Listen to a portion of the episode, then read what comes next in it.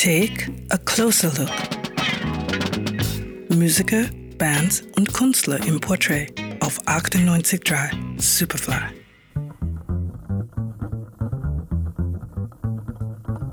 Vor genau 60 Jahren, am 30. September 1954, wird eine der vielseitigsten Musikerinnen unserer Zeit in Los Angeles, Kalifornien geboren.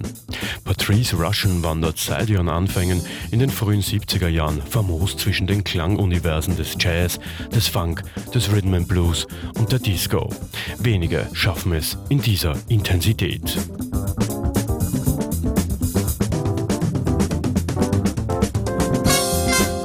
Schon mit drei Jahren bekommt Patrice Russian Klavierunterricht. Später absolviert sie ein Musikstudium an der University of Southern California. 1972 gewinnt sie beim Monterey Jazz Festival einen Solowettbewerb. Der Preis? Ein Vertrag beim Label Prestige. Der Beginn einer Weltkarriere.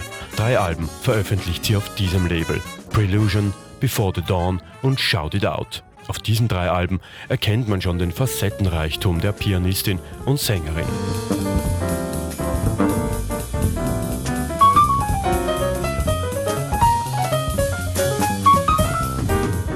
1978 wechselt Patrice Russian zu Elektra Records, mit dem sie endgültig durchstarten kann und weitere fünf Alben veröffentlicht. Patrice, Pizzas, Posh, Straight from the Heart und Now sind Meilensteine zwischen 1978 und 1984.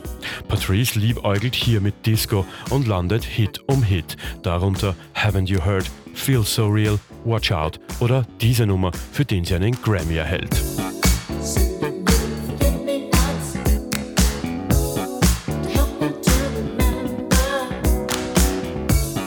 Seit Mitte der 90er Jahre arbeitet Patrice Russian mit der Gruppe The Meeting, daneben mit Stevie Wonder, Herbie Hancock, Prince, George Benson, Carlos Santana, Lionel Hampton, Michael Jackson und vielen anderen.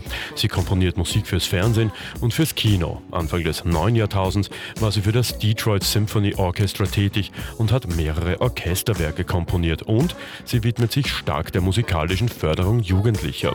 Patrice Russian, eine Ikone der Musik, eine Ikone der Gesellschaft. Alles Gute zum 60er.